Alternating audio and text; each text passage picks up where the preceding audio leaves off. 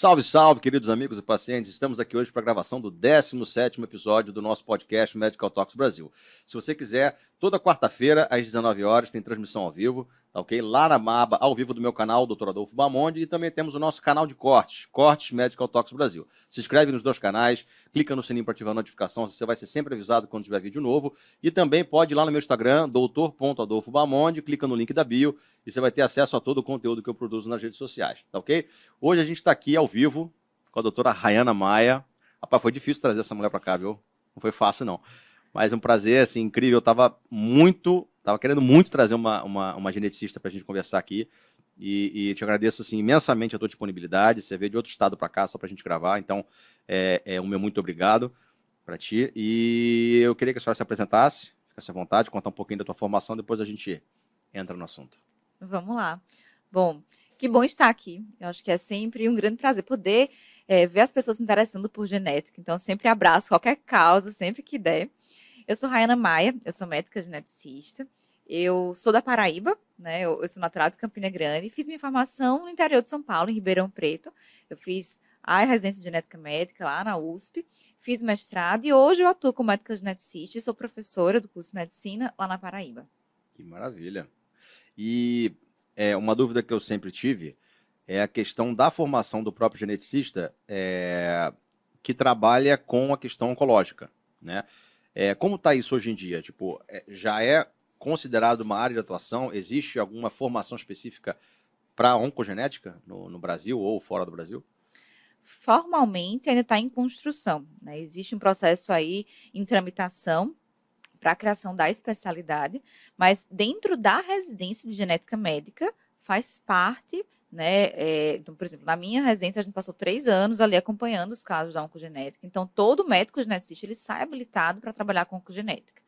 Mas também existe o fellow, existe ali uma complementação para quem quiser especializar especificamente nessa parte da oncogenética. É, mas também tem o oncologista, né? Alguns eles se interessam em fazer e podem fazer essa parte de oncogenética também. Né? Então, você teria essas duas mãos para trabalhar com essa área.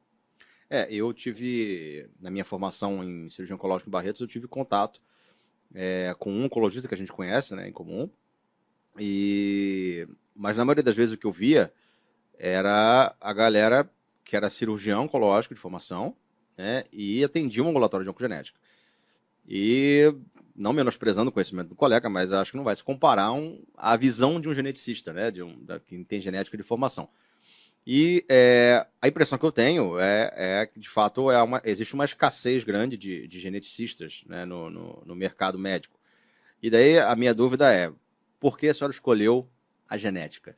Assim, eu, na, na faculdade, eu particularmente tinha medo da genética, porque era uma das matérias mais difíceis que a gente estudava, e a professora era meio carrasca, né, eu lembro disso, e, assim, eu falei assim, gente, não, tem quanto não trabalha com esse negócio? Para mim é uma coisa fora da realidade. Assim, o, o que te motivou a escolher a genética médica e, e, trabalhar com isso? Então, eu já cheguei na faculdade de medicina querendo trabalhar com genética. Na verdade, a genética me escolheu antes da medicina. Maneiro. Porque assim, eu estava na época do colégio, quando a gente começa a aprender a ler as leis de Mendel, e tive o primeiro contato, fiz, eu quero trabalhar com isso, eu já eu gostava de ciência e tudo. E aí, na verdade, eu não sabia o caminho. Né? No começo eu pensei em fazer biologia, e acabou que no terceiro ano eu queria trabalhar com humano mesmo, e resolvi fazer medicina. E no meu primeiro período, na época, eu já via genética médica e fiz, não, é isso. Então, passei a faculdade inteira já querendo trabalhar com genética, só que eu não sabia que existia residência de genética. Então, quem está assistindo aqui a gente já vai poder ter a oportunidade de saber que existe uma residência, né? Consegue se formar voltado para a genética que é uma especialidade rara realmente, tanto quanto as nossas doenças. A gente tem, no Brasil, pouco mais de 300 médicos geneticistas. Nossa, é, pouco. Tanto que existem estados que não têm médicos geneticistas. Está muito concentrado, principalmente na região do Sul, Sudeste e ali na capital do Distrito Federal. É, mas você vai, por exemplo, para Tocantins, não tem nenhum médico geneticista. Né? Você chega no Nordeste, tem estados que tem um para um estado inteiro. Né? Então, realmente ainda especialidade rara mas que eu, pelo menos, sou muito realizada, não teria escolhido outra coisa. Parabéns. Eu, eu acho particularmente muito complexo. E é, pelo que eu pude ver, te acompanhando nas redes sociais, se eu te contei a história né, de como eu conheci o teu, o teu Instagram, foi através de uma situação que eu estava discutindo com uma colega sobre a questão da dieta epigenética. Que tinha um vídeo da Maíra, Maíra Card rolando, falando que ela estava fazendo uma dieta epigenética para ter os filhos mais saudáveis e tal. Eu falei, gente, isso não existe, isso é uma maluquice. Aí uma colega minha de Barretos me mandou uma publicação tua falando sobre a dieta epigenética. Que não tinha como você, tipo, cancelar uma mutação genética com a dieta e tal. Aí eu falei, pô, tá vendo aqui? É uma geneticista falando. Eu comecei a olhar teu Instagram. Eu falei, gente, uma, pessoa uhum. falando só disso. Foi assim que eu conheci teu Instagram. Comecei a te seguir, comecei a acompanhar teu trabalho e, particularmente, virei fã. Gosto muito do que, do que você faz. E uma outra dúvida que eu tinha para te perguntar é o seguinte: é, foi essa escassez de geneticista no mercado que te fez é, é, ser tão presente assim nas redes sociais? Porque, assim, é um Instagram que eu vejo muito movimentado. Você está sempre fazendo live, e é uma live que dá 50, 60, 100 pessoas assistindo. E, e foi isso? Ou, ou, é outra coisa? Na verdade, quando eu comecei no Instagram, foi até antes de ter o boom que a gente vê hoje né, no mercado médico. É, eu voltei para Paraíba e eu comecei a atuar como especialista. E eu percebi que as pessoas não sabiam quando procurar um médico geneticista nem a população geral, nem mesmo os próprios colegas médicos. Exatamente. E aí eu vi ali uma lacuna que eu precisava preencher, né? então, no começo, servia para eu criar o meu público, né, do consultório, mas começou a criar realmente uma dimensão um pouco maior no sentido de fazer educação em saúde. Né? Então, ali eu comecei realmente a trabalhar, a divulgar a parte de genética, é, vi o quanto cada vez mais é, é, é necessário não só tornar acessível para a população, do ponto de vista dos termos científicos, que são muito difíceis e muitas vezes eles saem do médico sem entender o que foi dito, como também orientar as pessoas que precisam e não sabem. Né? Então, Sim. hoje em dia, eu acho que é, a gente precisa empoderar o paciente dessa informação, porque ele fica esperando o encaminhamento de um especialista, só que se o especialista não sabe que precisa encaminhar, o paciente ele fica a mercê né, e não consegue fazer o acompanhamento adequado. Eu, particularmente, só fui ter é, é, o conhecimento da especialidade, que existia a especialidade, e é, comecei a enxergar a necessidade de encaminhar os doentes quando eu fui fazer onco. Até então, eu muito mal falava de genética com os pacientes de consultório, quando eu fazia cirurgia geral. Então, realmente é uma, é uma situação que carece muito de informação.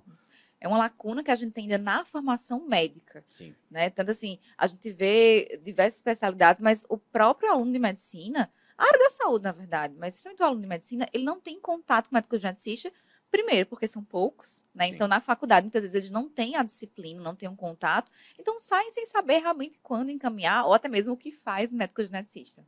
É, na minha faculdade, a, a, professora de genética era bióloga, não era médica. A minha faculdade não tinha médico geneticista dando aula, era, eram biólogos que tinham especialização em genética.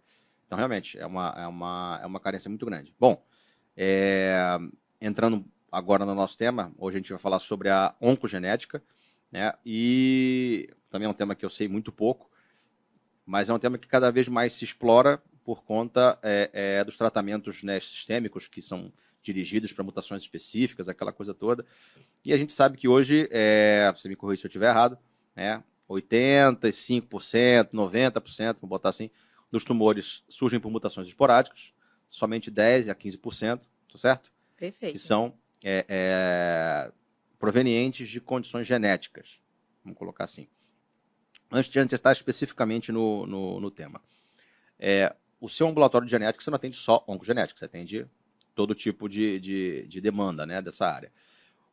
Qual é, qual, qual, é o percentual da tua demanda que é voltado para a oncogenética hoje em dia no consultório? Então, é, eu atendo em dois lugares que eu trabalho só com oncogenética, basicamente. Então, ali tem um volume bem maior que são dentro de clínicas de oncologia. Então, o, é, os pacientes eles são mais direcionados.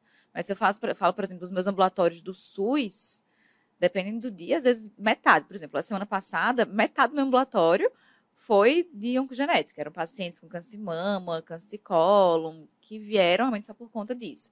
É, é realmente cada vez mais prevalente, não só porque a gente tem visto câncer em idade mais jovem, né, que é um dos motivos que a gente vai conversar aqui um pouquinho hoje, como também porque as pessoas começaram a encaminhar um pouco mais. Né? Então a gente está vendo esse volume crescer.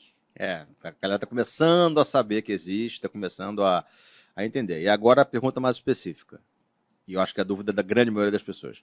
Quando encaminhar um paciente a, a um ambulatório de oncogenética? Não digo genética especificamente, de oncogenética. Tá, oncogenética. Primeiro, o que é a oncogenética? Né? A oncogenética é a parte da genética que vai estudar a relação com o câncer. Né? E você comentou que é, a maior parte dos casos são mutações esporádicas. E se a gente for parar para pensar, o câncer é a doença mais genética que existe. Né? Então, desde o começo, a gente tem alterações genéticas ali envolvidas. Só que o que a gente vai trabalhar na oncogenética são aqueles em que a pessoa nasce né, com essa predisposição, nasce com alteração genética. E isso faz com que a gente tenha algumas características para a gente suspeitar de quem são essas pessoas. Né? É 10 a 15% que a gente vai encontrar alteração. Mas que perfil é esse que eu vou precisar suspeitar? Pessoas que têm câncer em idade jovem? Então, por exemplo, tumores que estão abaixo da faixa etária esperada. A gente sabe que alguns tumores, por exemplo, de mama, acima de 50 anos, né? Então, se uma mulher que tem câncer de mama com 45, 40 anos, já preciso estar mais atenta. Se eu tenho uma história familiar importante, então, eu tenho muitos parentes com o mesmo tipo de câncer, por exemplo, já é uma coisa para a gente também pensar.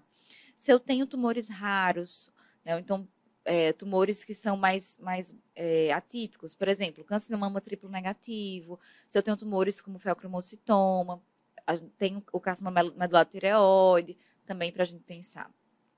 E, em alguns casos, a gente vai ter na histopatologia do tumor algumas características que fazem também a gente suspeitar. Então, por exemplo, no câncer de cólon, eu posso ver alguns marcadores na imunistoquímica, né, que eu faço ali a lâmina, que também me fazem suspeitar. Né? Então, a gente vai ter realmente muitas razões. De forma geral, seria isso. Para cada síndrome, né, para cada condição genética, eu tenho alguns critérios específicos. Mas se eu pensar, pelo menos, nas pessoas em idade jovem, com história familiar, com esses tumores mais raros, a gente vai realmente já pegar a maioria das pessoas. Raro entra aqui também, por exemplo, câncer mama em homem, né? Sim. Então, assim, tudo que é aquilo que é mais atípico faz a gente suspeitar. E é, o indivíduo ele precisa ter qualquer um desses critérios que você citou, a grosso modo, ou mais de um? Qualquer um. Se eu tenho um câncer de jovem, por exemplo, uma mulher com câncer de mama com 30 anos, eu não preciso de história familiar. Até porque a gente fala que muito genética, pensa muito em herança, mas às vezes a, a pessoa é a primeira pessoa afetada da família. Então, se eu fico esperando história familiar, às vezes não vai acontecer a paciente ela pode começar a ter um outro câncer, que é inclusive um outro motivo. Uma pessoa que tem mais de um tipo de tumor. Então, teve um câncer de mama, depois teve um câncer de ovário, então teve um câncer de endométrio, depois um câncer de cólon. Acumular tumores numa pessoa só também seria outro motivo. Isso acabou de me lembrar de uma história, tá? de uma paciente minha, tadinha. Vou contar rapidinho. É uma senhora que eu atendi no ambulatório do, da colo retal quando eu estava em Barretos. É, 20 anos atrás, ela tinha tido um câncer de mama. Ela tratou, pirou, fez tudo bonitinho, curou. Passados 10 anos, ela teve um câncer de ovário. Tratou, curou, tudo bonitinho. 10 anos depois, ela teve um câncer de cólon. Ela pegou tudo na fase inicial, né? Tratou, curou bonitinho. Aí eu falei, 10 anos daqui para frente eu te vejo de novo, não? Pelo amor de Deus. Pô, a cada 10 anos ela tinha um tumor diferente, tadinha. E acabou sendo encaminhada para um ambulatório da, da, da oncogenética. Eu não, não peguei a, o segmento desse caso, mas vira e mexe a gente pega, né? Eu já vi paciente que teve sete tumores. Jesus Cristo. E assim, a gente realmente não, não vai ficar esperando eles se repetirem. Você já tem um critério. Se a gente fosse procurar a história dessa mulher, provavelmente esse primeiro de mama dela deve ter sido em idade jovem, talvez ali 40 anos. Porque aí você junta ovário, aí 50 anos, cólon, 70. Né? Nem tudo necessariamente vai ser associado com alguma condição de predisposição ao câncer. Mas se tem qualquer um desses critérios, eu já tenho indicação para fazer a investigação para saber se você está ali dentro dos 10 a 15%. Porque a ideia é eu entender se aquele paciente ele tem realmente alguma alteração de alto risco, um risco moderado, ou se realmente é só uma predisposição genética de baixo risco. Olha só a diferença. Se eu pego, por exemplo, mama, né? Toda mulher nasceu já tem um risco basal 12 a 13% de câncer de mama ao longo da vida, ou seja, uma a cada oito mulheres. Se eu tenho uma predisposição genética, esse risco ele multiplica 4, 5 vezes. Então, eu vou passar para 80%, 90% de chance, em alguns casos, de câncer ao longo da vida. Né? Uhum. E aí, essa pessoa ela não só vai ter aquele primeiro, como pode ter outros. Né? Não, faz todo sentido. E entendendo um pouquinho da, da, da rotina do atendimento dentro da oncogenética. Porque quando a gente faz o link, né, nosso conhecimento é muito escasso ainda dentro dessa área, mas é, digo, nosso conhecimento, nós que não uhum. somos geneticistas, é, a gente acha que todo mundo que a gente vai mandar para ti vai fazer teste genético. Mas na verdade, assim, a gente não conhece qual é a rotina do paciente que chega para ti com suspeita de alguma é, alteração congênita e vai ser investigado. Como é que é essa, essa, essa rotina de avaliação no ambulatório de oncogenética? Tá. Apesar de quando a gente fala em genética parecer coisa do outro mundo, mas a gente faz a consulta bonitinha como qualquer outro médico, né? Então vai envolver realmente ali a anamnese, a história do paciente, pessoal e familiar. Acho que o grande diferencial é exatamente a história familiar, em que a gente vai construir ali o heredograma, aquela, aquela árvore genealógica bem famosa, em que a gente vai ver qual que é esse padrão de distribuição dos tumores. A gente tem aquelas famílias que são muito características, tem outras que a gente chama de cluster, que é simplesmente um agrupamento ali de tumores, mas não necessariamente tem um padrão de síndrome. Chama de culpa cluster. Cluster. É, é, uma, é um, uma junção de, de, de, tumores, mas às vezes não tem nada a ver, é em idade muito avançada, está associado com exposição a álcool, tabaco. Então a gente vai tentar identificar se existe influência ambiental, né? Qual que foi a idade. Então, quanto mais informação eu tenho para a família, melhor para poder fazer é, esse delineamento. E aí eu vou realmente chegar com o paciente, tentar decidir junto com ele, olha, tem indicação, não tem indicação, eu acho que é isso. Né? Então, é, vai envolver isso. E também exame físico, a gente vai ter é, algumas síndromes genéticas em que eu posso ter algumas características físicas que não são como as síndromes em geral, né, de dismorfia, da gente ver uma característica física, mas eu posso ter alterações de pele, perímetro cefálico aumentado, que pode também ser sugestivo de alguma condição de predisposição ao câncer. E aí, a partir disso, a gente vai indicar qual que é o exame que o paciente vai fazer. Existem muitos exames genéticos, não existe um exame genético só. Às vezes eu posso fazer direcionado já para minha suspeita. Já tem história familiar, já sabe qual é a mutação, eu posso precisar diretamente daquela mutação, né? Ou, dependendo do caso, posso fazer um exame mais ampliado, que são os painéis, os painéis de genes. Aí é uma infinidade. Isso. Hoje a gente tem é, já artigos que mostram quais são os principais para a gente estudar. Então, você vai para painéis mais simples, de 30 genes, e painéis de 200 genes. Pode parecer, quando a gente fala, que o mais interessante é a gente fazer esses maiores. Mas, na verdade, não. Na prática, aqueles que vão mudar a conduta, né, que vão ter um impacto clínico, são exatamente esses de maior risco. Porque, às vezes, eu faço um painel de 200 genes, eu vou encontrar de informação que não vai ser tão elucidativa, pode trazer muito mais dúvida do que certezas, é, e nem sempre tem um impacto com relação à conduta, o que é que eu vou fazer com o paciente. Então, hoje, né, a gente já tem estudos grandes que foram feitos, inclusive agora, na, durante a pandemia, que estaram milhares de pacientes com câncer de mama, por exemplo, e que a gente sabe quais são os principais que eu preciso minimamente conter ali na minha investigação. E também existe, essa é uma dúvida pessoal minha, aquela questão é, do, do, mosaico, vamos botar assim, que é o cara que ele, ele posso me, me corrija se eu estiver errado, que ele tem é, um grupo de mutações que dá uma série de alterações nele que tipo, você não consegue caracterizar como uma síndrome ou outra. Ele fica meio mesclado. Existe isso? Eu ouvi falar. O mosaico é uma mistura de células. Então, por exemplo, se eu tenho uma mutação genética que aconteceu depois que eu comecei a me formar, ou seja, não estava lá na primeira célula do embrião, eu já vou ter linhagens diferentes. Então, eu posso ter células normais e células com aquela mutação. E isso a gente consegue pegar nos exames, né, dependendo da, de qual que é essa taxa de mosaico. Se for muito baixo, é difícil. E aí, ainda assim, pode me conferir realmente essa predisposição. Tá? Então, assim, se o mosaico, se a alteração está presente em um órgão associado àquele eh, gene, né, ela, ele pode se expressar. Agora, ter linhagens diferentes aí já é um pouquinho mais difícil. Assim, de eu ter duas síndromes é mais difícil, mais mas difícil. acontece. 3% das investigações mostram mutação em dois genes de predisposição ao câncer. Né? Então, é raro a gente pensar, mas quando a gente vai ver, por exemplo, BRCA1, BRCA2, síndrome de Lynch, a gente já vê Lynch, por exemplo, uma cada 300 pessoas é portador de um dos genes. São os 4, 5 genes que a gente tem hoje em dia. É, e para o BRCA1, BRCA2, que é aquele famoso, Angelina Jolie, também acaba sendo muito mais prevalente, né, de todas as síndromes de predisposição ao câncer de mama. E acaba que você pode encontrar né? Pessoas que têm mais de uma, uma, um gene ali mutado. E dentro da sequência que você está me explicando agora, o paciente chegou para ti, você já vai fazer aquela avaliação inicial, dá aquela olhada, faz exame físico, faz árvore genealógica, estuda a história familiar toda daquele paciente, e depois disso é que você direciona o teste genético. Isso. E aí a gente tem um processo que a gente de aconselhamento pré-teste. Né? Do mesmo jeito que a gente está falando aqui, talvez muitas pessoas nunca nem ouviram falar desse exame, o paciente também.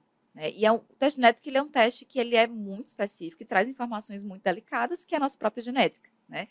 É, é uma informação muito privativa que depois não tem como dizer, olha, estava errado. Não, o teste genético, como você tem alteração, você não tem.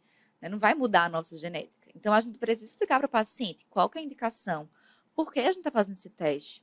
É muito comum as pessoas nem saberem por que estão no médico geneticista. O oncologista encaminhou, o cirurgião encaminhou, e a gente vai indicar, vai explicar para eles por que, que, eles estão ali, qual é o objetivo dessa investigação. Muitas vezes o paciente fala, ah, mas eu já tive câncer, por que, que eu preciso fazer um teste genético? Para explicar o porquê eu tive?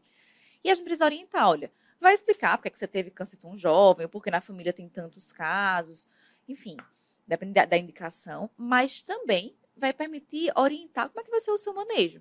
Será que você vai acompanhar como qualquer outra pessoa que teve câncer de mama, de colo? Ou será que eu tenho o potencial de prevenir de forma mais específica, seguindo o protocolo de acompanhamento? Porque cada um desses genes tem um perfil de tumores. Então, por exemplo, o BRCA1 e o BRCA2 são dois relacionados a mama e ovário, mas cada um tem percentuais diferentes com relação a risco. Então, indica uma cirurgia profilática até em idades diferentes. Né? E eu também tenho o potencial de prevenir na família. Então, eu posso pegar indivíduos que são assintomáticos, né, que a gente vai dizer que são testes pré-sintomáticos, e consigo fazer essa avaliação e prevenir na família. Então, a gente consegue fazer esse trabalho mais amplo, que não serve só para o paciente que está ali. Né? E aí, a gente precisa também indicar as limitações do exame. Porque, às vezes, o paciente já vem muito ansioso, achando que já vai encontrar alguma coisa, mas, como você já comentou aí, a gente só vai encontrar alguma alteração em 10% a 15%. Então, isso é uma coisa que a gente precisa alinhar as expectativas com o paciente. E às vezes já fala, olha, aqui é uma família que não é tão característica, a gente vai investigar, já que vem, quem vê cara não vê DNA, porque tem tal critério, uhum. mas existe chance sim de vir normal o exame. E por fim, saber que o exame também pode trazer alterações de significado incerto, que é o que às vezes uma das coisas que mais traz ansiedade para o paciente. É quando a gente não consegue dizer naquele primeiro momento, né, qual que é o significado daquela alteração. A gente, é, isso é uma dúvida também pessoal, é, vira e mexe eu vejo propaganda no, tem mais um TikTok, sobre um, um, teste que você coleta uma célulazinha na, na, na, mucosa da bochecha, por dentro aqui, e envia para um laboratório, se não me engano a marca é Genera, hum. e ele te dá um, um estudo genético teu, basicamente. É, um, é carinho, e, e eu vi, teve, tiveram colegas que fizeram, mesmo sem ter síndrome genéticas e tal. É, a tua visão como geneticista, esses testes valem a pena você tá. fazer? É, vamos esclarecer algum, alguns pontos aqui para o pessoal entender. A coleta né, de saliva, que a gente chama de swab, pode acontecer para os testes genéticos que a gente estava comentando aqui antes. Então, pode ser sangue ou saliva. O que acontece nesses testes que você comentou, tem vários laboratórios hoje em dia, é que, na verdade, eles vão olhar polimorfismos. O que é, que é isso? Variantes comuns da população geral, só que é uma, uma, alteração diferente daquilo que a gente investiga nas síndromes de predisposição, em que eu vou okay. procurar uma variante patogênica, uma, realmente uma doença genética. Quando eu falo de predisposição, todo mundo tem predisposição para alguma coisa. Só que o peso dessa predisposição, ou seja, quanto mais variantes eu tenho, é que vai mudar de família para família. Quando eu faço esses testes que a gente chama de direto ao consumidor, ou testes recreativos, eles nem sempre, nem sempre não, na verdade nunca, vão orientar a nossa conduta clínica. Então, se eu tenho, por exemplo, uma família que tem predisposição ao câncer por conta de uma mutação em BRCA1, uma mutação patogênica, eu posso indicar uma cirurgia redutora de risco, eu posso indicar é, fazer, mudar o manejo com relação à frequência do, dos exames, indicar a testagem dos familiares. Agora, se eu faço um teste desse, direto ao consumidor, que olha esses polimorfismos, eu não vou mudar nada, na verdade. Né? Eu não vou ter o potencial de mudar a minha conduta, porque é uma predisposição que todo mundo vai ter que não tem um peso suficiente para impactar na conduta médica. Mas assim, sem querer também prejudicar a empresa nem nada, é só uma questão de dúvida. Não, ele, eles sabem disso já. É um, é um teste que não é mandatório. Você não é obrigado não, a fazer. Não, não. Tanto que a gente chama de recreativo. Exatamente. Né? É recreativo. Você faz. Ele começou, na verdade, há alguns anos atrás, com um teste de ancestralidade né? Que a pessoa ia saber a sua origem, onde é que era. É, e aí começou a se expandir isso. Hoje, para você noção, tem teste de onde vou passar as minhas férias, teste para ver, tudo que você imaginar, né? Mas são testes realmente recreativos. Né? Eles não têm um potencial de jeito nenhum de dar diagnóstico. Então, se uma pessoa ela tem uma história de câncer pessoal, familiar, e quer saber, tem que fazer a consulta para avaliar qual é o perfil, a indicação, qual é o melhor exame, e fazer a investigação das condições genéticas e não de uma predisposição que, na verdade, não vai afetar a vida de ninguém ali a princípio. Perfeito. Então, esses testes eles não avaliam nada especificamente, são predisposições. É, são predisposições, geral. eles não vão mudar a conduta. Assim, talvez te estimule mais a fazer exercício físico, te estimule mais a, a comer melhor, mas condutas profiláticas, de testagem na família, de realmente dar um diagnóstico, não faz. Perfeito. E é, um teste genético, digamos, do mais simples ao mais complexo, leva quanto tempo para ficar pronto? Tá, depende. Depende muito de qual é o, o exame. Porque, por exemplo, se eu já sei qual é a mutação na minha família, eu já sei que tem uma mutação lá no BRCA1, eu vou direto nessa mutação que é o PCR. Vai levar bem menos tempo, por exemplo, do que fazer um painel de genes. Mas hoje em dia, a gente já tem otimizado cada vez mais por conta da urgência no impacto nas condutas, né? Ah, vai fazer uma cirurgia, já quer saber o resultado, para saber se vai fazer uma mastectomia bilateral, naquele mesmo procedimento. Então, hoje em dia, a gente já vê saindo com 15, 20 dias esse resultado. Mas, em média, 20 a 30, vai. Porque tem os feriados e tudo. Sim, sim. Mas a gente já tem agilizado cada vez mais. Aqui é um tempo, eu acho até bom. Pô, duas semanas para ser um teste genético, você pegar lá o DNA da pessoa, estudar, ver. É, é. Às vezes depende muito de onde você está. Então, por exemplo, lá na Paraíba vai demorar o tempo de chegar é, em São Paulo, e onde for ser processado, o tempo de sair e voltar ao resultado. Mas eu já vi testes saindo com 15 dias. Em média, 20 a 30, vai. Maravilha. E se a senhora pudesse colocar assim, olha, fazer um, um top 5 aqui, um cinco maiores motivos, né, dentro da oncogenética, tirando outras causas, né? É, é, de frequência no teu ambulatório, no teu consultório. Quais são as principais alterações que chegam para ti? Câncer de mama, disparado. Câncer de Top mama. 1 top 1, 2, 3. É, é o mais frequente. Não só porque acaba, a tem o efeito da era Jolie. Né? Então, desde que teve lá o fenômeno da, da Angelina Jolie, vou contar um pouquinho para quem não conhece. Né? A Angelina Jolie, que era, ficou famosa, porque em 2001 ela fez a investigação genética do genes BRCA1 e BRCA2, porque ela não teve câncer, mas teve uma mãe com câncer de ovário e uma tia com câncer de mama. E a partir dessa investigação, ela fez uma mastectomia bilateral, tirou as mamas, colocou lá o silicone e trouxe dois ovários por conta do alto risco que está associado com esses genes.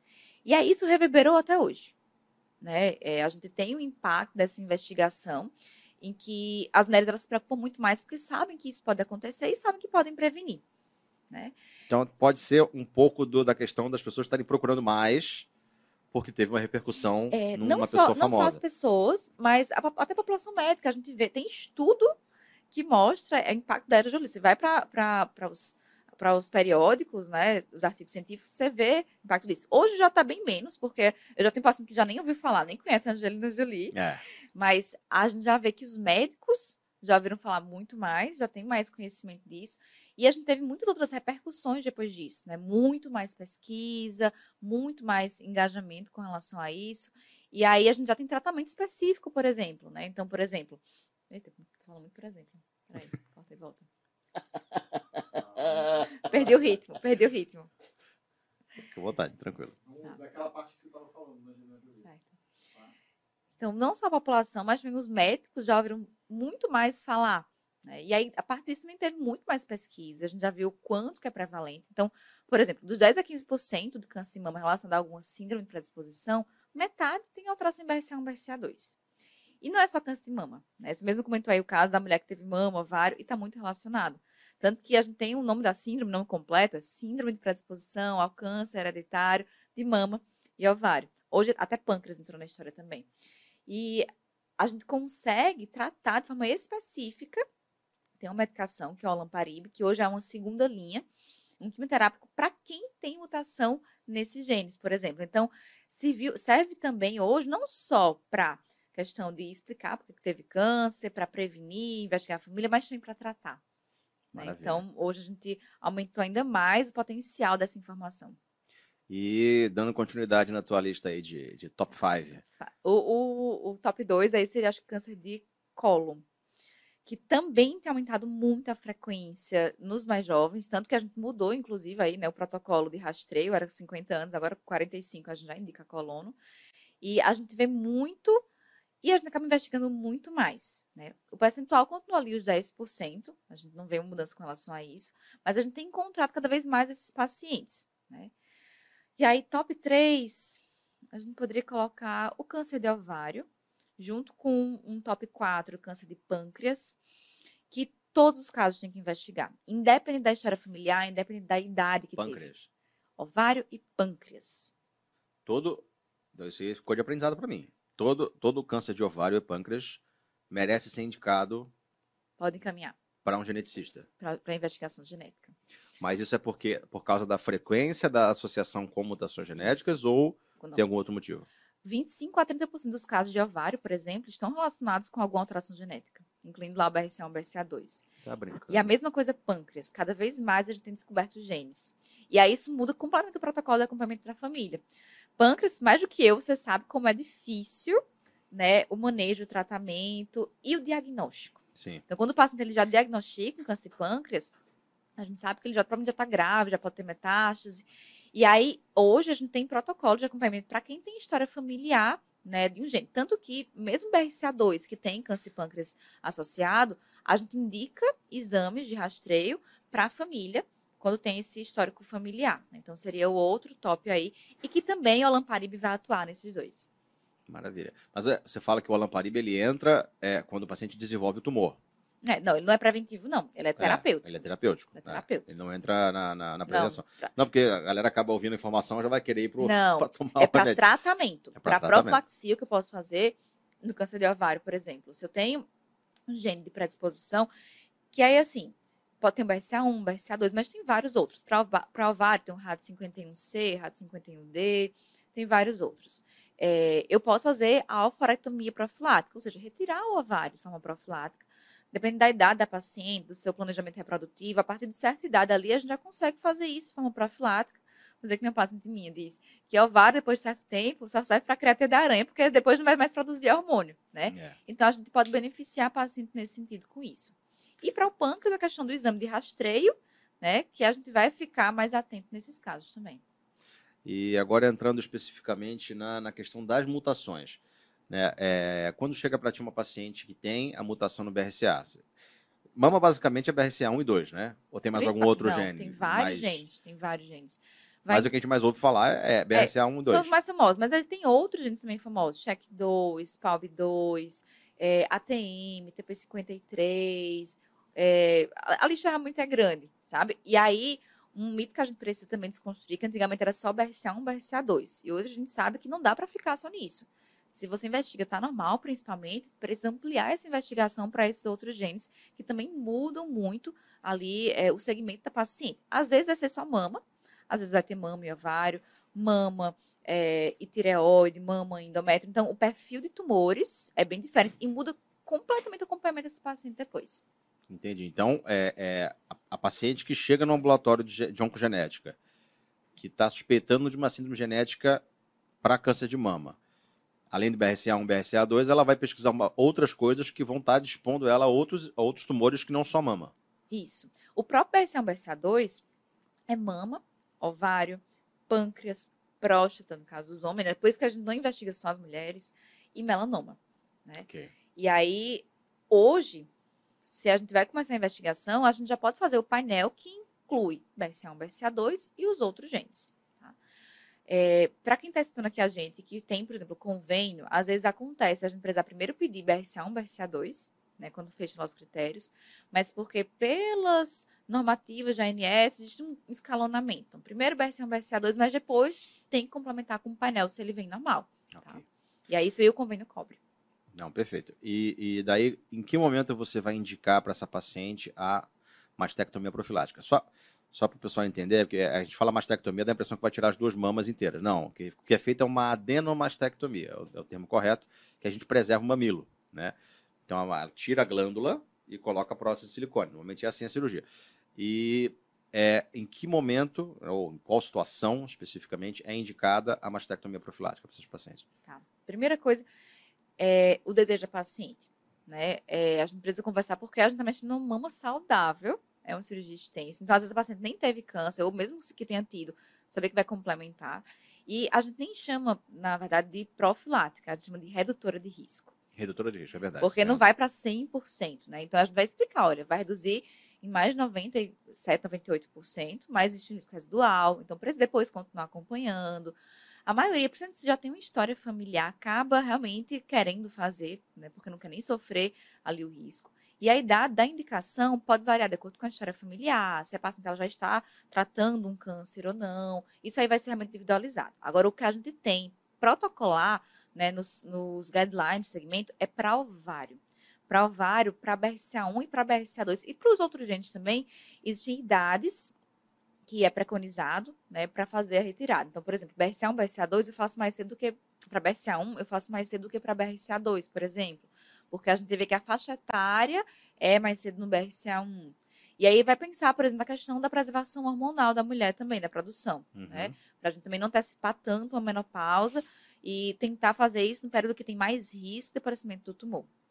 Então, esse, o paciente ele vai chegar para ti no consultório, é, você vai fazer a investigação, você descobriu que ele tem o BRCA1 ou 2 e vai fazer o, o restante do painel. Você vai descobrir qual, qual, quais são as alterações genéticas que aquela pessoa tem. Isso. Baseada nisso, em determinados fatores, desejo da paciente, você vai indicar ou não uma cirurgia redutora de risco. A gente tem uma linha de cuidado que a gente vai ali estabelecer para paciente, baseado no gene, na história pessoal e na história familiar. Perfeito. Então, por exemplo, hoje os protocolos para BRCA1 BRCA2, eu falo BRCA1 BRCA2 que é o mais comum que o pessoal é, conhece mais, conhece, né? É. É, a gente já começa a acompanhar a partir dos 18 anos. Não quer dizer que vai tirar mama com 18 anos, tá? Mas pelo menos a consciência mamária, a partir dos 25 a gente começa a fazer exame. Mas, por exemplo, teve um caso de câncer de mama com 30 anos. Eu já posso começar a fazer exame com 20. Né? Então, uhum. assim, eu vou individualizar de acordo com essa história familiar também. A gente tem essa flexibilidade, porque eu posso ter mutações que são muito mais agressivas, digamos assim, de acordo com esse perfil familiar. Então, eu posso é, mudar, sou flexível nesse sentido. Né? E aí, a mesma coisa para as cirurgias. De repente, se teve uma história familiar muito mais jovem, eu posso antecipar também, de acordo com o desejo do paciente e tudo. Agora, não, eu descobri com 35 anos, ainda quero engravidar, Aí a gente vai, vai organizar. Ela pode fazer a reprodução assistida, pode captar os óvulos e congelar, por exemplo, ou não, quero tentar naturalmente, a gente vai e orienta. Né? Então, tudo isso aí a gente precisa organizar. A frequência dos exames, quais os exames muda também. E aí, um ponto importante quando a gente fala de mama. Nem todo gene vai indicar fazer mastectomia. Tá? Às vezes a mulher ela vem com muita expectativa, achando que qualquer gene a gente vai estar indicando. E nem todos têm realmente um risco-benefício que uhum. compense. Porque aqui a ideia que a gente fala é de fazer a cirurgia e aumentar a sobrevida. Então, assim, eu vou fazer a cirurgia, sei que a mulher vai viver mais. Mas tem alguns genes que são de risco moderado, né? Em que eu não vou ter tanto benefício assim de se meter a paciente uma cirurgia tão extensa, né? Então, às vezes, a gente vai preferir ficar acompanhando, né? Porque às vezes não é um gene menos agressivo e qualquer coisa eu consigo resolver mais fácil, né? O, o tratamento. E aí a gente vai conversando com a paciente nesse sentido. É, é, é, não, pelo que você está me falando aqui, eu estou vendo aqui, assim, cada vez mais o ambulatório de vocês vai encher, porque é uma coisa muito específica.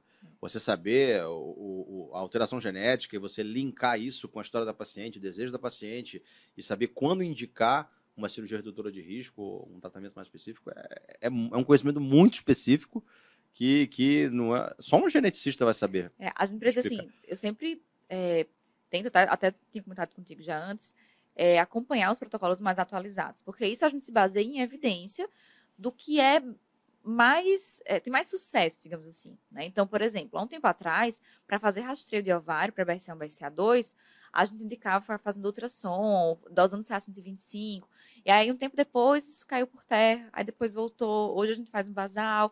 Então, a gente está se atualizando o tempo todo, e aí eu digo que na genética a gente é como se fosse um maestro da banda, né? A gente precisa organizar uma, o manejo desse paciente. Então, por exemplo, eu tenho um paciente BRCA1 que assim, a gente fechou o diagnóstico ali e aí a gente vê pelo menos anualmente, né? Para fazer exame físico, para ver se está tudo ok. E aí, agora na pandemia, ela tinha vindo um pouquinho antes, então, uma enfermeira jovem, fei, tinha feito já a cirurgia da mama. E no meu no meu relatório, estava lá dizendo para ela procurar dermatologista por do risco de melanoma.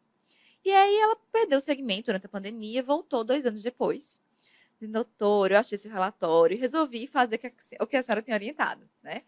E aí ela encontrou realmente melanoma. Nossa. Assim, era pequenininho, tamanho de uma pontinha caneta, caneta de bique nas costas, que ela nunca ia ver. Mas ela foi na dermatologista, a dermatologista viu o relatório e aí foi fazer realmente a investigação em screening. Então, assim, ela se livrou realmente de uma coisa que poderia ser muito maligna. E parece que aconteceu com outra senhora, que aí eu até ia comentar a questão do desses painéis, né? A gente faz o painel e nem sempre tem só genes de mama. Foi o que aconteceu com essa senhora. Já era uma senhora mais avançada, que tinha câncer de mama e tinha uma história familiar de tumores. A gente fez a investigação e veio um gene que não está tão relacionado com câncer de mama, que é o CDKN2A. CDKN2A. CDKN2A. Ele está muito mais relacionado com melanoma e pâncreas. E aí, olha só, eu falei, né, convoquei a família, porque para ela que tinha indicação de investigar, veio a irmã. A irmã fez o teste positivo, fiz a orientação para a gente fazer acompanhamento, de acordo com a história familiar e do potencial ali do gene. Ela foi na dermatologista e encontrou na barriga um sinalzinho novo que ela achava que era qualquer coisa. Era o melanoma invasivo. Meu Deus. E aí, o que aconteceu? Depois, eu já soube dessa história porque vieram os três filhos preocupados, né?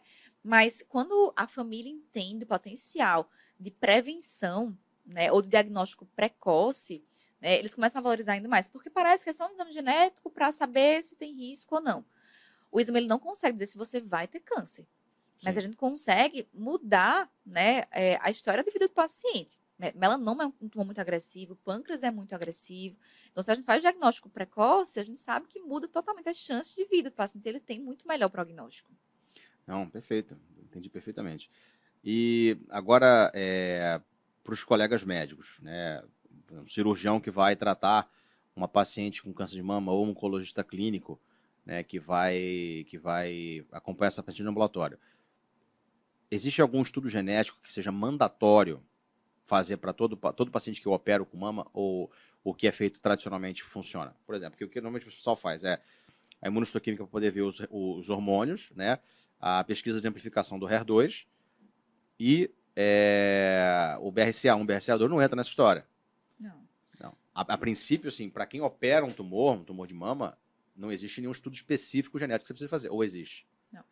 Até, até tem alguns é, documentos, né? O, Colégio Americano de Cirurgiões de Mama é, propôs isso há uns dois, três anos, de a gente investigar todas as mulheres, tá?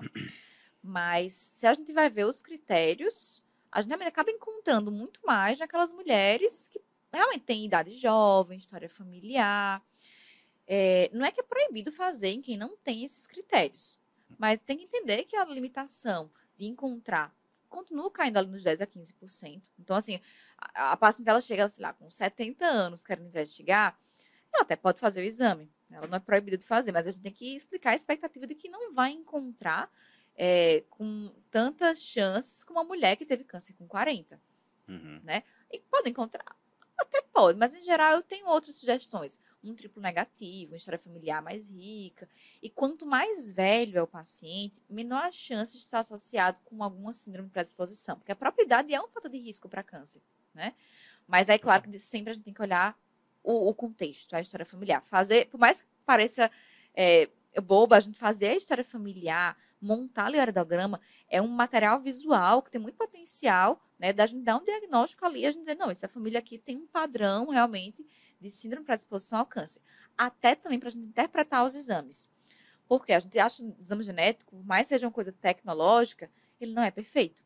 Então, acontece às vezes da gente fazer um, um, um exame e desconfiar. Não, não bate. A família que é muito característica, o paciente dele parece muito.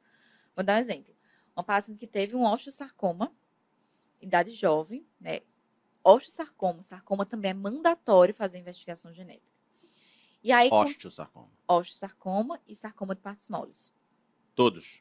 Porque a gente tem que, tem que pensar por conta da síndrome do Liframene, que é muito prevalente aqui no sul-sudeste, principalmente do Brasil. Né? A gente tem uma mutação fundadora, é, que é R337H, que... Desculpa? R337H. R337H. É uma mutação fundadora que a gente fala, que está associada ao gene TP53, aquele guardião do genoma. Né? Sim. E aqui no Brasil, a gente tem isso aí que é diferente do mundo todo, né? que é essa prevalência desse gene que faz com que a gente tenha famílias enormes com, com essa mutação. E aí, enfim, o aliframene é uma síndrome que cursa com mama em idade jovem, abaixo dos 30 anos, com sarcoma, osteosarcoma. Eu digo que é um x-tudo, pode ter absolutamente qualquer tipo de câncer pulmão, leucemia, linfoma, tudo. Enfim, essa paciente ela teve o osteosarcoma com 13 anos. Tadinha. E aí, com 30 anos, teve mama. Então, ela vem para investigar. Minha expectativa era encontrar uma mutação de P53. Primeiro exame veio normal. E aí, não, isso aqui tá estranho. Vamos para o segundo. Então, assim, é, a gente vai pensar, pode não ter tido uma boa cobertura desse gene, né? Que a qualidade do exame não é boa, que tem isso também. Não é só fazer um exame genético. A gente tem que avaliar a qualidade daquele exame, né? Se vem um variante de significado incerto, tenho que ver os critérios para ver se eu não consigo reclassificar, né? 80, 90% dessas variantes que são de significado incerto acabam reclassificando para benigna. Uhum. Mas dependendo da história familiar do paciente, eu preciso estudar na família. Será que o pai não é portador também, ou a mãe? Né? E a partir disso aí a gente vai fazendo realmente a investigação mais criteriosa. Não, deu para entender. E é, agora entrando no câncer de cólon, você falou, seu top 2. É, quais são as, as, alterações mais frequentes que chegam para você? É a polipose familiar? É uma síndrome de Lynch? O que, que aparece mais frequentemente? A gente vai dividir câncer cólon nesses, nesses dois grupos, né? Os tumores polipóides e não polipóides. O pólipo por si só é uma lesão né, pré-maligna e nessas síndromes polipóides, a gente encontra muitos pólipos. Então, se eu tenho câncer de, de colo em idade jovem associado com pólipos, a gente já tem que pensar. E aí vai entrar a mais famosa, que é a mais frequente também, que é a polipose dermatosa familiar associada ao gene APC. E aí eu tenho três tipos. Eu tenho três expressões, na verdade, desse mesmo gene. Eu tenho uma forma que é mais leve, atenuada, que em geral é até 100 pólipos, que dá um câncer na idade um pouco mais avançada, 48, 50 anos. Tem a forma clássica, que eu tenho ali incontáveis pólipos, mais do que 100, e vai dar um câncer em idade ali mais jovem, entre 30 e 40 anos. E tem a forma profusa, que é a forma mais grave, que eu tenho milhares de pólipos, e eu posso ter câncer, em geral, ali até os 30 anos. É, é muito comum a gente ver, e eu posso ver tanto pessoas isoladas, como com história familiar. E também estão associados com outros tipos de tumor, que aí entra num, num tópico, que aqui a gente está falando só de adulto, por enquanto, mas no APC, por exemplo, a gente pode precisar testar criança. Por quê? Porque eu tenho risco de hepatoblastoma. Então, nasce a criança, o pai já tinha, ou a mãe tinha a mutação no APC, a gente vai fazer acompanhamento se a criança ela for portadora. Não pensando tanto no cólon no primeiro momento, mas o risco de hepatoblastoma. Né? Só, desculpa te interromper. Filhos de pai ou mãe portadores de mutação do APC, Isso. nessa síndrome da, da polipose adenomatosa familiar, é, mandatoriamente já nascem fazendo teste? Não é mandatório, mas a gente vai oferecer. Diferente do BRCA1 e BRCA2. BRCA1 e BRCA2 eu não vou testar numa criança. Tá? A gente testa em pessoas acima de 18 anos. Okay. Que é o mesmo que se aplica para a maioria desses testes pré-sintomáticos em genética. Agora, se eu tenho um potencial de acometimento na infância, aí a gente vai oferecer para os pais testarem, né? levando em conta todo o peso dessa informação, saber que é uma criança que vai crescer, criança ou adolescente, né? crescer sabendo que tem esse risco, mas que a gente tem um potencial de prevenir. Né? É, então, para a seria isso, que já é diferente do outro grupo, que são as não polipóides, em que o protótipo é a síndrome de Lynch. Já a síndrome de Lynch não, não é um, um gênero que você vai testando em criança, porque, em geral, o cometimento é na vida adulta. Tá? E aí eu tenho quatro genes, é o MLH1, MSH2, MSH6, PMS2 e tem o EPICAN também, é, em que eu tenho perfis diferentes, né? O PMS2, por exemplo, é ele é mais leve, né? Começa mais idade mais jovem, mais tardia em relação aos outros, por exemplo, em relação ao MLH1, MSH6. É, e aí a importância de saber qual é a mutação também vai ser para orientar o meu paciente com relação à idade que me preocupar em fazer os exames, qual que é o perfil da família, como é que eu posso individualizar isso. E aqui não é só cólon, né? Eu tenho um cólon em idade jovem, abaixo de 50 anos, que em geral comete gerações seguidas, não tem pólipos associados e que eu posso ter lá na imunistoquímica que eu tenho comentado lá no começo, alterações específicas, seja dessas proteínas, que a gente consegue fazer lá lâmina e ver, ou então evidências de instabilidade do microsatélite, ou seja, é, o DNA ali ele está mais instável. Por quê? Porque esses são genes de reparo do DNA. Na verdade, a maioria dos genes que a gente está comentando, relacionados aqui à oncogenética, são genes de reparo do DNA. São os fiscais do nosso DNA que, quando defeituosos, deixam essas mutações passarem mais fácil, por isso que acontece ali a mutação. E aí, para esses casos, além da importância para dar o diagnóstico, também para a terapêutica. Né? Eles podem se beneficiar, em alguns casos, de tipos específicos de tratamento por conta disso. Entendi. E para. É uma indicação clássica né, do, do de cirurgia para retirada do intestino a questão da polipose adenomatosa familiar. É, e eu li né, recentemente, uma informação que eu já sabia, mas acabou se confirmando, que é, é praticamente impossível um indivíduo que tem a forma, a forma, não digo só a forma profusa, a forma clássica, né, a Todos. forma mais grave, o indivíduo que tem todo o intestino forrado de pólipos ali, ele consiga passar dos 50 anos sem ter o câncer. É praticamente impossível, né, é, segundo a, a, as, as pesquisas. E é, em que idade seria o ideal para essa pessoa fazer uma cirurgia de retirada do, do esse, esse ponto é bem importante. Até, vou até aproveitar e explicar, porque serve para falar de Lynch também. É, a gente chama isso de penetrância. O que é, que é isso? Eu tenho uma mutação genética e eu desenvolver os sintomas. A PC, que é o FAP, a polipose, a dermatose familiar, tem uma penetrância de 100%, virtualmente 100%. Ou seja, eu tenho uma mutação, eu vou ter câncer em algum momento da vida. E aí, a indicação de fazer a colectomia é quando você tem um diagnóstico, quando você já tem pólipo. Depende muito, depende muito da idade em que a gente teve esse diagnóstico. Então, se eu tenho 15 anos e eu já tenho muitos pólipos, não vou ficar esperando fazer 25 para tratar um câncer. Né? A idade realmente ela vai variar de acordo com é, o meu quadro clínico, mas também com os tipos. Se é uma atenuada, se é uma profusa, se é a forma clássica, qual a idade do câncer mais jovem da família, por exemplo. Mas se eu tenho uma mutação, em geral, muito jovem, já adolescente, eu posso ver pólipo, já posso indicar fazer a colectomia, sim. Maravilha. E na síndrome de Lynch, no caso, existe alguma indicação de, de cirurgia redutora de risco ou profilática para esses casos? É, Lynch, diferente da, da polipose da dermatosa, aí eu já vou ter uma penetrância que ela é variável, ela é reduzida. Não necessariamente eu tenho câncer se eu tenho uma mutação. Okay. Mas eu já tenho um, risco aumentado para todos que estão relacionados. Cólon, endométrio, próstata, ovário, pâncreas, é, é, trato urogenital, né? então posso ter ali em bexiga, em ureté. E aí, as cirurgias profiláticas, elas também vão estar disponíveis, né, indicadas, por exemplo, histerectomia, tá? Eu posso fazer também colectomia, principalmente nesses genes que são é, de maior acometimento, dependendo da idade do paciente, mas aí a gente vai pesar, né? Qual que é o meu acesso ali para fazer a colonoscopia? Eu consigo fazer anual, a cada dois anos? Porque isso vai mudar também. E aí pode ser discutida a colectomia de acordo com o desejo do paciente também, tá? É, posso fazer a alforectomia retirar o ovário também de forma profilática, mas depende muito de qual que é o gene que eu estou falando. Alguns têm um risco muito maior do que outros. E a idade também vai variar de acordo com o gene. Eu falei que tem quatro, cinco genes, né? E cada um deles tem um perfil diferente. E aí eu vou olhar para esse perfil, vou olhar para a história familiar do paciente. Se eu já tive câncer de endométrio com 50 anos, eu posso me antecipar e prevenir também eu, eu tive uma história lá em Barretos que, que, que achei muito interessante que aconteceu. É uma cidade interior, né? BMS tinha umas confusões lá e, e, e briga de bar, essas coisas todas. Aí teve um rapaz que levou uma facada na barriga. E daí ele foi para o hospital, Santa Casa de Barretos. E ele foi operado de urgência e precisou fazer uma, uma colostomia. Aí fez a colostomia, botou para fora ali e tal. Aí numa das visitas né, médicas, Alguém olhou aquela colostomia e falou assim, gente, parece pólipo isso aqui. Aí chama um, chama outro, aquela coisa assim, gente, isso aqui parece pólipo. Será que esse cara tem polipose? Aí teve alta, colonoscopia, polipose. Ó, chama teus parentes aí. Aí foi descobrir que era uma família gigante. Conclusão. Desse caso, cinco pessoas foram operadas com polipose adenomatosa. Parece que é uma família que tinha assim uns uns oito filhos.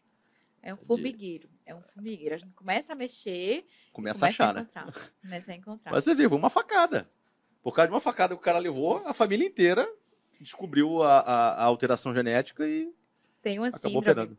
Você falou agora, eu lembrei de, de, familiares. Tem uma síndrome que chama síndrome de Peutz-Jeghers, que cursa também com polipose, cursa com câncer endométrio, câncer de tireoide, de mama, que é o genes... melanocíticas. Isso é questão de prova. Né? é, é o Genese PK11, que é exatamente curso com essas manchas na mucosa oral, na palma das mãos, na ponta dos pés. E aí eu tenho alguns adolescentes que têm já, né? Inclusive pode até ter risco de câncer de testículo também nos meninos. É um outro gene que a gente testa a criança. E aí a gente foi fazer o aerograma. Tem, se eu não me engano, 14 pessoas afetadas em diferentes gerações. Nossa. E assim, isso, pessoas afetadas. Eu não sei nem as pessoas, os filhos ali que tem a gente nem sabe ainda. Tem todos os tipos de câncer que você imaginar. E aí, uma coisa interessante nesse caso é que, como é que eu vou diferenciar? Chegou uma pessoa com pólipo, como é que eu vou saber se é um Peutz ou se é uma polipose adenomatosa? é o tipo histológico. Protogeres é um tipo de amartoma, né? São, são pólipos amartomatosos. E a, a FAP é, são pólipos adenomatosos. E aí, de novo, a importância da parte clínica, da história familiar, da história clínica do paciente. Tive um paciente há pouco tempo atrás, inclusive, que ela teve a suspeita quando ela era criança, porque viram as manchas, né? Não tinha história familiar, ela era adotada, os pais tinham falecido. E aí, anos depois, uns mais de 20 anos depois, ela vem com a filha para mim, querendo testar a filha. Mas eu fiz, ah, vamos testar você primeiro. Né? Ela até então nunca tinha feito nenhuma colono. E aí ela fez a colono, tinha pólipo, não eram tantos, mas tinham alguns pólipos, fez a politectomia e aí chega para mim um laudo de pólipo adenomatoso. Aí eu liguei, né, na, na, na patologia, no laboratório. Eu, então, não era para ser isso. Não tá batendo. A menos que a paciente tinha duas coisas. Ela tinha as manchas, quadro clássico.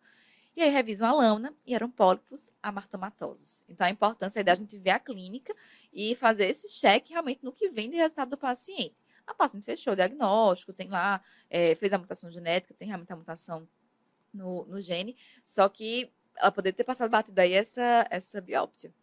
Não, total. E aí eu fico pensando no contrário. Se às vezes vem uma biópsia, ninguém repara que é martoma, vai ficar achando que é, que é FAP, que é outra coisa, o segmento é totalmente diferente. Eu tenho, eu tenho eu tinha um professor na faculdade que ele falava que o, o bom médico, ele é por natureza indignado.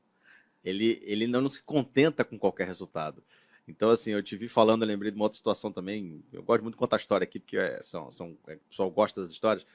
É, é, o meu chefe, ele, ele é um cara muito, é, assim, muito experiente, é um dos maiores nomes em cirurgia pancreática aqui no Brasil. E daí ele tinha operado um paciente com câncer de pâncreas. Pô, câncer de pâncreas, adenocarcinoma localmente avançado, a mortalidade em 5 anos é 90%. Né, sobrevida, né, 10 a 15% em 5 anos. E daí ele reencontrou uma paciente que ele tinha operado, tinha assim, 8 anos. Ele falou: não, câncer de pâncreas, 8 anos chama, pega o material, vamos revisar. Aí revisou, não era adenocarcinoma. Ela fez a cirurgia, tinha feito até quimioterapia, inclusive. Mas quando fez, fez a revisão, era outro tumor, era maligno também, mas não era adenocarcinoma.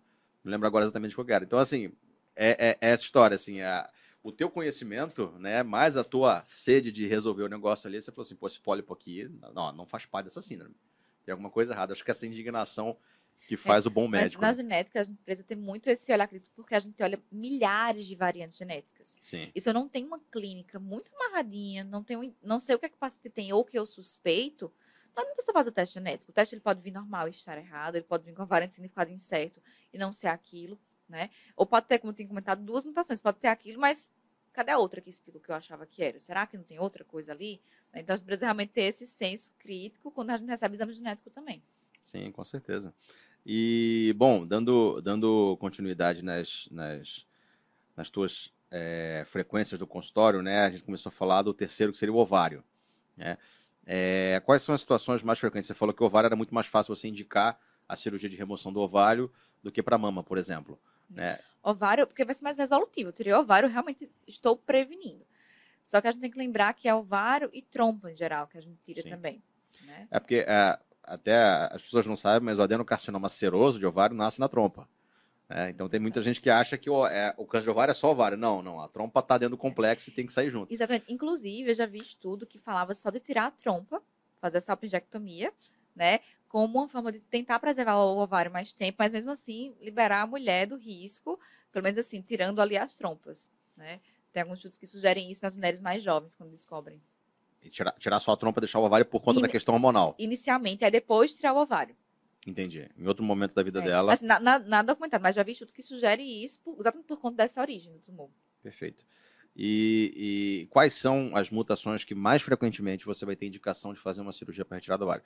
Você já deixou bem claro para mim aqui que os casos são sempre individualizados, né? Você avalia caso a caso, mas eu digo em termos de frequência, assim, quais são as mutações que mais frequentemente vão estar associadas à cirurgia de remoção do ovário? Atualmente. Pode ser que isso mude até semana que vem, Tudo mas muda. protocolos a gente pode ter o BRCA1, o BRCA2, e a idade muda realmente de acordo com, com o gene, como eu falei, ou pela história familiar. RAD51C, RAD51D, que são muito para ovário, muito mais do que para mama, inclusive. Os genes de Lynch, que também estão associados com ovário, a gente pode retirar. Eu posso ter o TP53 também, que, que estão associados com câncer ovário. É, E aí outros a gente vai realmente de acordo com a história familiar. Lembrando que muitas vezes a mulher que já vem com câncer de ovário, ela já tirou os ovários muitas vezes. É, com certeza. Né? Então, assim, aí eu tô, pensando, eu tô pensando na, na profilaxia. Eu tenho uma família que a mulher ela teve câncer de mama, e aí veio com mutação em RAD 51C, que está muito associado com câncer de mama triplo negativo. E aí tem muito risco para câncer ovário. Então ela fez a cirurgia. E aí a irmã também tinha mutação, fez a cirurgia agora recente, né? E aí eu vou aproveitar até para comentar uma outra dúvida que é muito comum, que é a questão do útero. Que a gente tá falando de ovário, ovário, ovário, né? E aí útero a gente tem endométrio, né? Que está muito associado com Lynch, com gene de Lynch.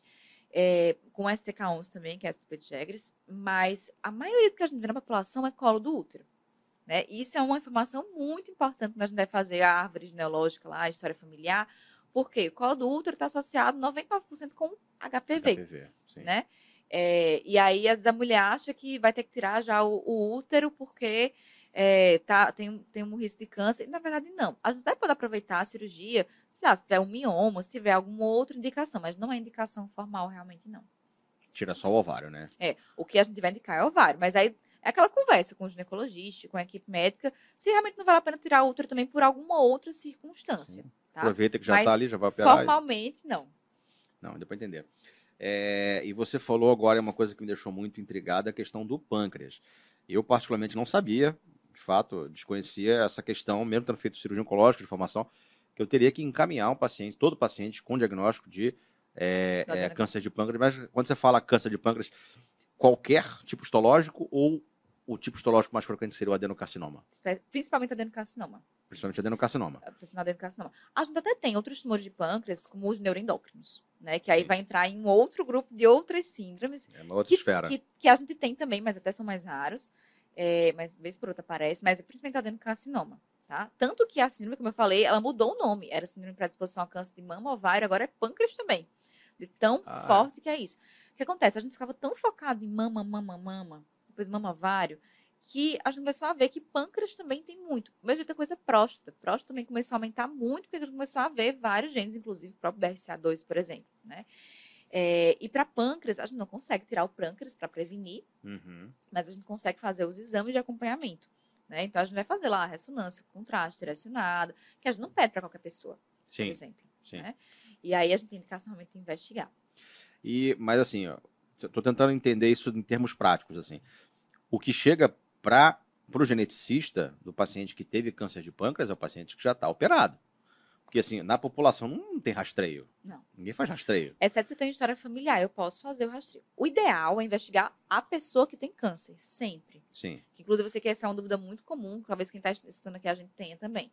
Então, se eu tenho meu pai ou minha mãe que teve câncer, o ideal é investigar eles, e não começar por mim, porque o meu exame pode ser normal, né? Pode ser que eu não tenha herdado. E aí vem o paciente com câncer de pâncreas, para a gente investigar a gente sabe que a sobrevida realmente ela é, é, é muito complicada, né? Mas eles têm vivido cada vez mais.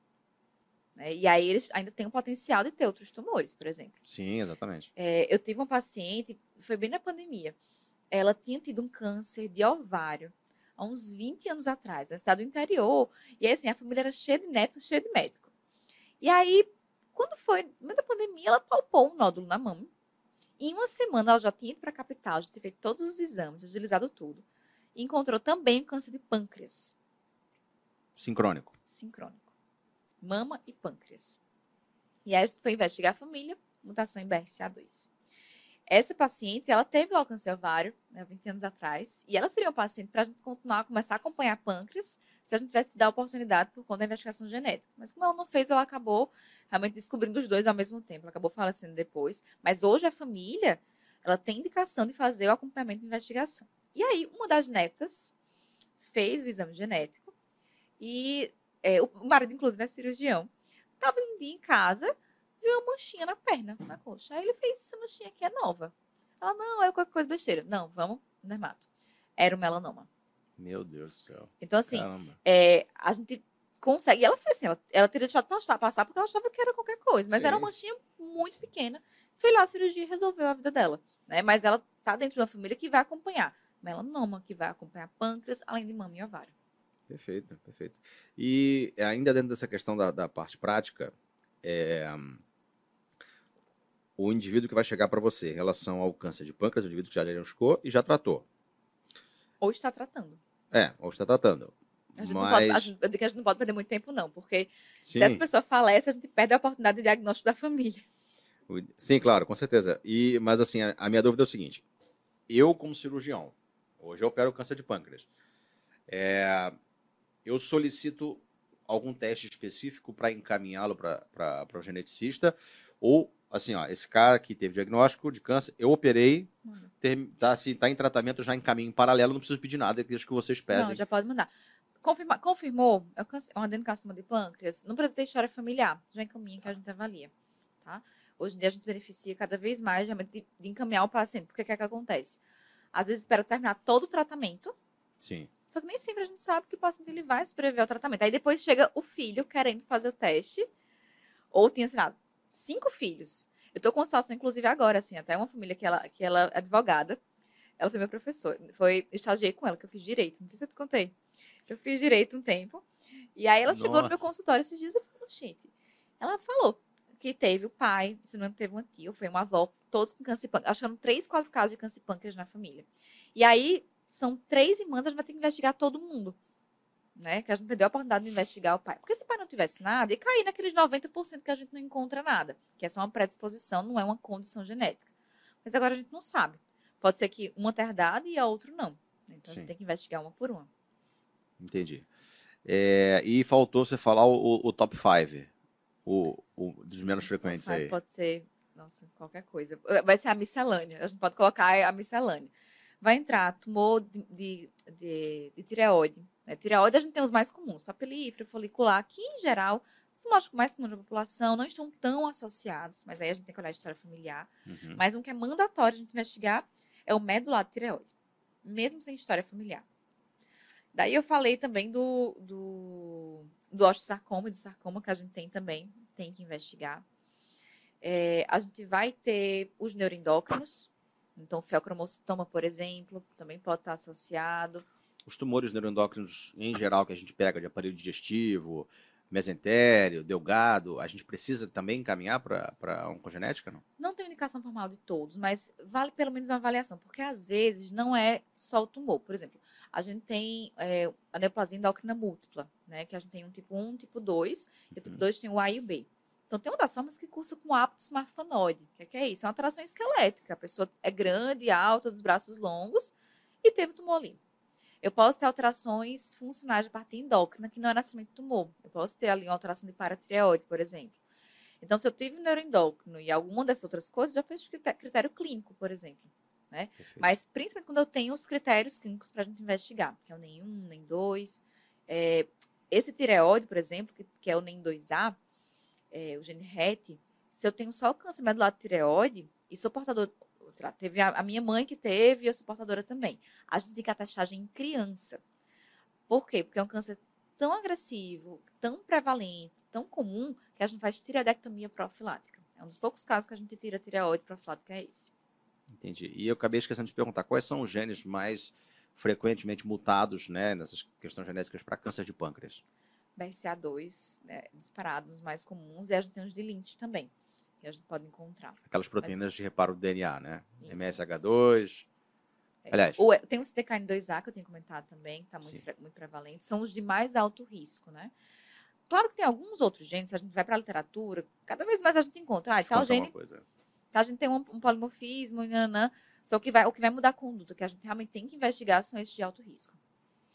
E, pelo que eu entendi, agora você me corrija se eu estiver errado também, é, o, o paciente que chega para ti no consultório, e quando você consegue enquadrar esse paciente dentro de uma mutação genética, ali, de um estudo é, específico, né, de uma síndrome e tal, é, é, o papel do oncogeneticista, ou do, né, oncogeneticista, você até me explicou, mas enfim, é um hábito que eu tenho de falar, mas o papel do geneticista é, é basicamente orientar o que ele precisa pesquisar de, de, de possibilidade ali de tumor, por exemplo, você falou do melanoma no paciente é, é, que tem.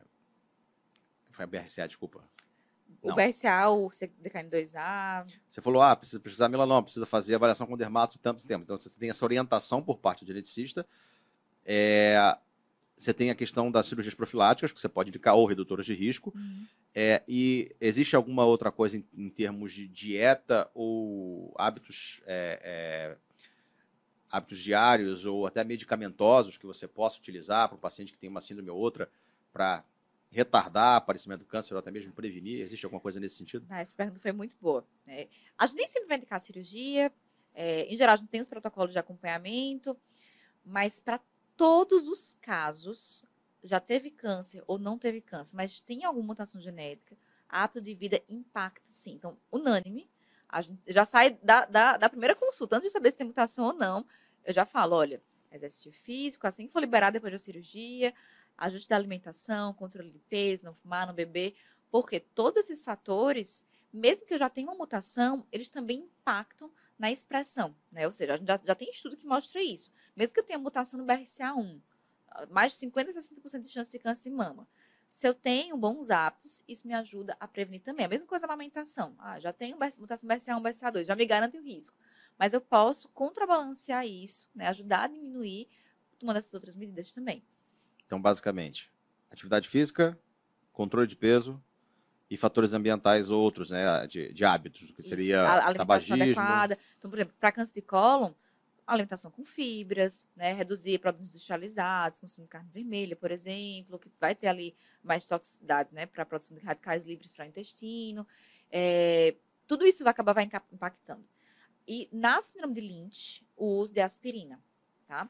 Não existe uma droga com uma dose consenso. Uhum. É, a gente vai ver os riscos de pacientes, se ele tem risco de sangramento, já, já tem indicação para proteção cardiovascular, e é uma das medicações, é um dos poucos casos, na verdade, que a gente pode fazer para prevenir seria o uso da aspirina. É, isso, isso eu tinha lido, inclusive, quando estava estudando para a prova do Fellow, é, eu posso estar errado, você me corrige de novo, mas a, a, você, quando faz a inibição da ciclooxigenase, você diminui a formação de pólipos, não é isso? Exato. Cirurgião não é mas, só, mas não só, mas é só cirurgia não. Mas não só para pólipo. Lynch não acaba, acaba não tendo pólipo, mas é, é, como se fosse inibir a, a via de formação tumoral. Né? Então, aquelas mutações é, que vão iniciar o processo tumoral, então a gente acaba protegendo, pelo menos. Maravilha. Tanto que a gente não usa aspirina para a polipose dermatosa familiar, por exemplo. Tá? A gente usa para lente. Lente, especificamente. É, agora, uma pergunta polêmica, até o motivo de eu ter te conhecido. Eu queria ouvir de ti aqui no podcast. Dieta epigenética. Nem existe. Eu vou, eu... Não existe. Que bom, que bom.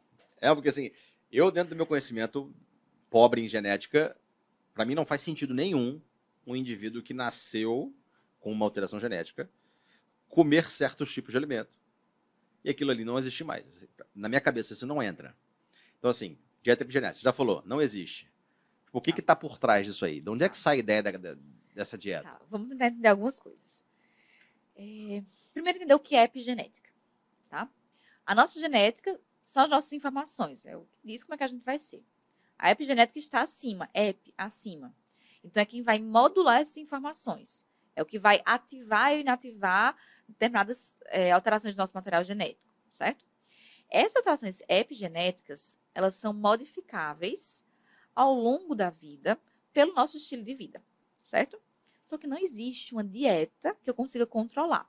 Até porque a gente mal entende como é que funciona a nossa epigenética. Exatamente. Quanto mais como faz para controlar.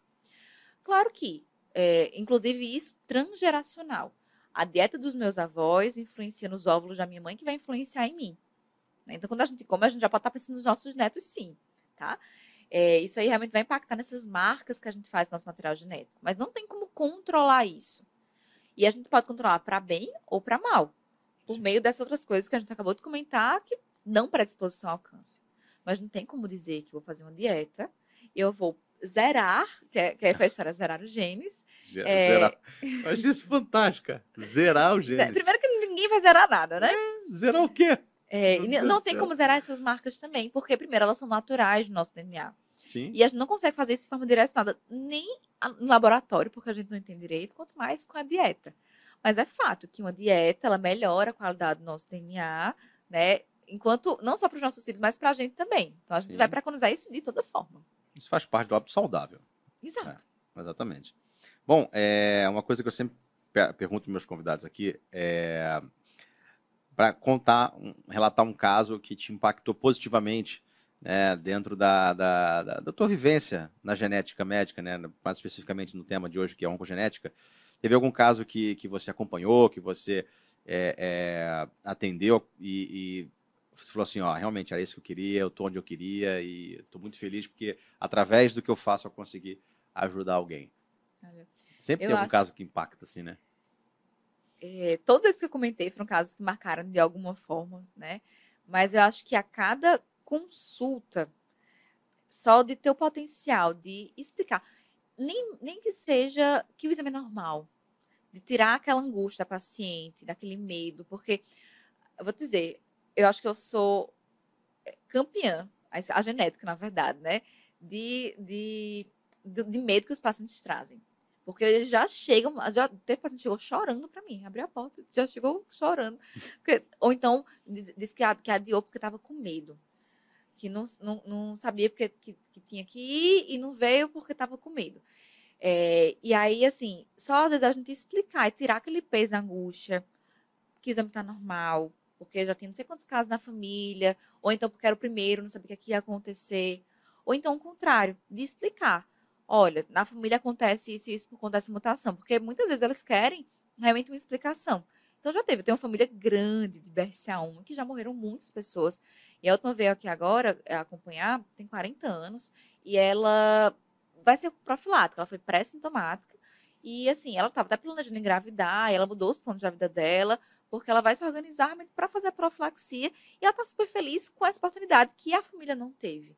Então, ela viu a mãe morrer de câncer, a tia, primas, e dar essa oportunidade, dar essa esperança para a família, eu acho que é uma coisa muito bacana. Claro que não sou eu que, que vou fazer o exame, mas a gente dá o caminho e as orientações, né? É, eu acho que é um, um, um instrumento, né? a, gente, a gente se torna um instrumento né, de esperança para as famílias. Maravilha. É, o conhecimento liberta, né? Exatamente. Com certeza. O conhecimento salva vidas. Sim, com certeza. E, e, teve algum caso que te impactou negativamente dentro da tua carreira na, na, na genética ou na oncogenética? Em que sentido? É assim, que você não conseguiu ajudar, que, que, que a oncogenética não conseguiu te, vamos botar assim, é, dar o suporte que você queria dar para o paciente? Ai, eu, eu vou falar, não foi negativamente, ainda foi positivo, mas foi negativo porque tem o peso da informação. É, Liframine, que eu comentei, a síndrome, que eu falei que dá de tudo, veio um paciente, inclusive um colega médico, que teve um giste. E aí ele mora lá em João Pessoa, mas ele é natural do interior de São Paulo. E a família tem de tudo, de leucemia, ovário, pulmão, fígado, sim, sem fatores ambientais, não bebia, não fumava, mãe com mama. A gente fez a investigação e veio o R3X7H, e como é um tumor que dá em criança, inclusive no, no Paraná, já chegou até a fazer parte do teste do pezinho, de tão frequente que é, da câncer adrenocortical, é, a gente tem que a testagem nos filhos. Ele tem dois filhos, adolescentes, e aí os dois positivos. Eita. Exatamente. Eita. E aí, assim, eu lembro que foi, ele veio em novembro comigo, dezembro a gente fechou o diagnóstico dele, janeiro a gente pediu os meninos, fevereiro fechou dos meninos, março o filho mais novo, se não me engano, apareceu com um nódulo no pescoço. E aí, assim, foi negativo no sentido de que ele acabou de descobrir que o filho herdou dele. Sim. Então, assim, foi aquela angústia. Por outro lado, se ele não tivesse essa informação, talvez ninguém tivesse ido catucar esse nódulo. Exatamente. E o menino diagnosticou um linfoma. É, na verdade, assim, foi até difícil diagnosticar. Ele fez duas biópsias, fez duas punções, a, amostra foi para o Canadá, rodou o Brasil, foi para São Paulo para coletar, mas ninguém teria insistido se não soubesse que era um linfoma. Né? Assim, que essa história familiar. Então, ele ficou de março a outubro para fechar esse diagnóstico. Então, assim, foi negativo no sentido de que diagnosticou no filho. Sim. Por outro lado, a gente tem teve essa oportunidade, que nem a história dos melanomas que eu contei aqui, né? Era uma pintinha, mas que ninguém iria valorizar. E aí, é, uma coisa para até complementando o que a gente conversou, né? Impacta também na escolha do tratamento. Porque linfoma, né, você pode indicar ali fazer radioterapia, é inclusive uma das escolhas, dependendo de qual o tipo, e era do menino. Era das indicações. Só que, para liframene, que tem 90% de chance de câncer ao longo da vida. A gente vai pesar muito uma adolescente, acho que tem 14, 15 anos ele, porque a gente sabe do impacto da radioterapia depois, né? E aí, assim, isso fez com que todo mundo sentasse, conversasse. A, a equipe da hemato, o, o especialista lá em linfoma, a cirurgia, o oncologista, a genética, para a gente pesar o risco-benefício em um paciente como esse. Um outro paciente X, que a gente não soubesse que era TP53, a gente não ia pesar tanto aí a decisão dessa, desse tratamento, sabe? Então, assim, foi positivo por um lado, mas negativo por outro, do impacto psicológico. É, foi, foi. É um, é um caso dramático, vamos botar assim, né? Porque você sabe os riscos que o paciente tem ao longo da vida dele. E, e recentemente, eu posso estar enganado também, eu, eu, vi, acho que no teu, no teu Instagram, é, tem um, um, um, senhor que perdeu três filhos por conta do, do câncer e eu tinha entendido na publicação que a história dele também foi Lifraumene. É, também Lifraumene.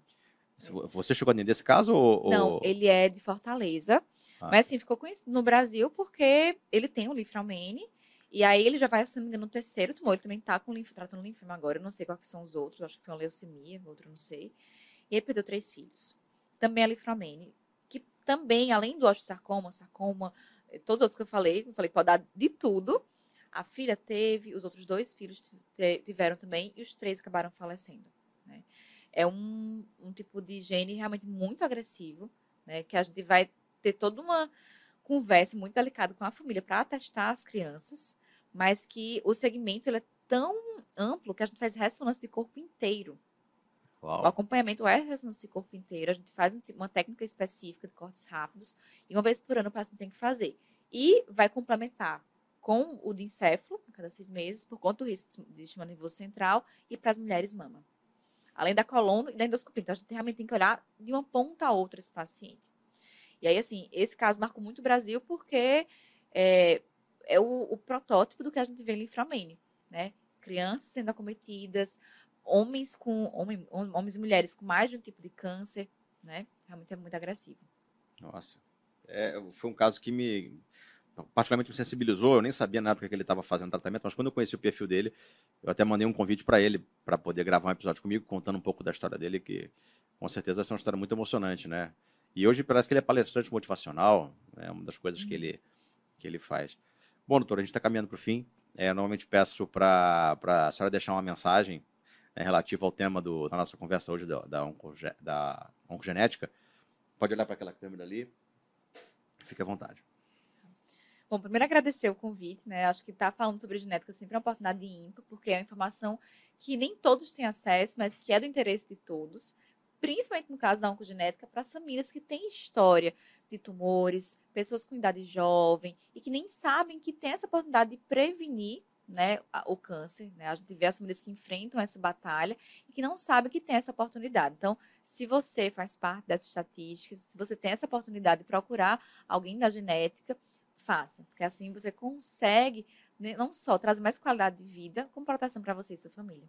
Maravilha. Bom, e eu sugiro particularmente que acompanhe o Instagram dela, arroba Genetigram. Eu, eu, como médico, acompanho, estou sempre vendo as postagens lá. De vez em quando eu entro nas lives lá, faço uns comentários. particularmente gosto muito do teu conteúdo. Parabéns pelo teu trabalho. Obrigado mais uma vez pela tua vinda aqui para poder gravar com a gente. Tá? E é isso. Espero que você venha mais vezes. Obrigada. Até a tá próxima. Bom. Até a próxima. Muito obrigado. Até o próximo episódio. Não esquece de se inscrever no canal, clicar no sininho para ativar a notificação. Ok? A gente se vê no próximo.